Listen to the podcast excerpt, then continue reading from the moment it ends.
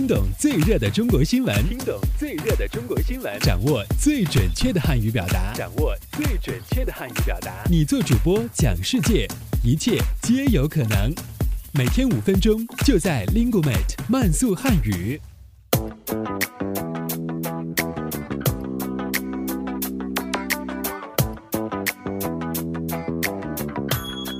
嗨，大家好，我是主持人阿布，欢迎来到本期的慢速汉语。以下新闻均摘编自国际在线网站。好，我们来看看今天都有哪些要闻趣事的发生。我们首先来看看今天的一句话新闻：新学期。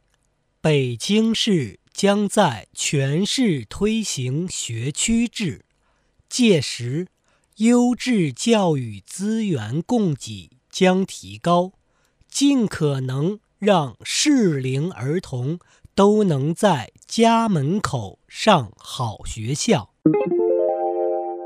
从今天起，全国公安交管部门提前启动设在。高速公路、国省道的两千五百余个省际、市际交通安全执法服务站，加强春运安全检查和服务。近日，南京市妇幼保健院产科在全省开设了首家二胎咨询门诊。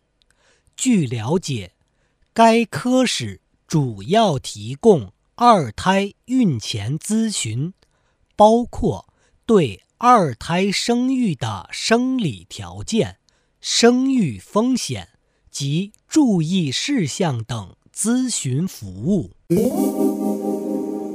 好，我们接下来关注一下今天的财经聚焦。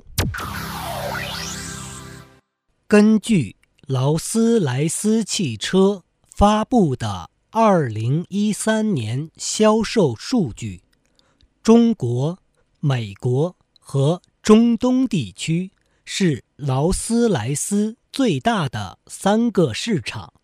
中国市场约占劳斯莱斯全球销售量的四分之一，比上年增长百分之十一。成为劳斯莱斯在全世界销量最大的市场。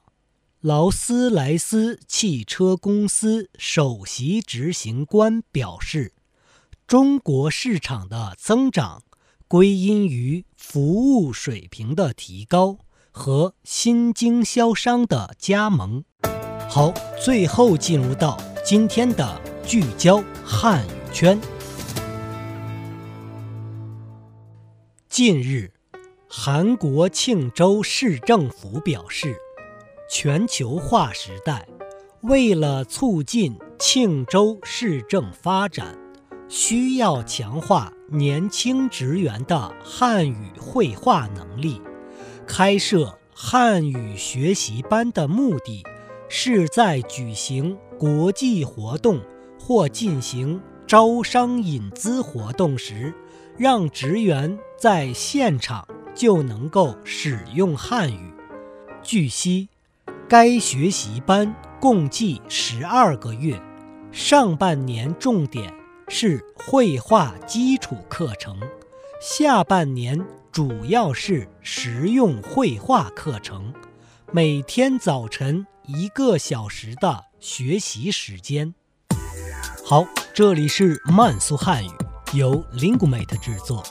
想收听更多的慢速汉语，请登录三 w dot lingumate dot com。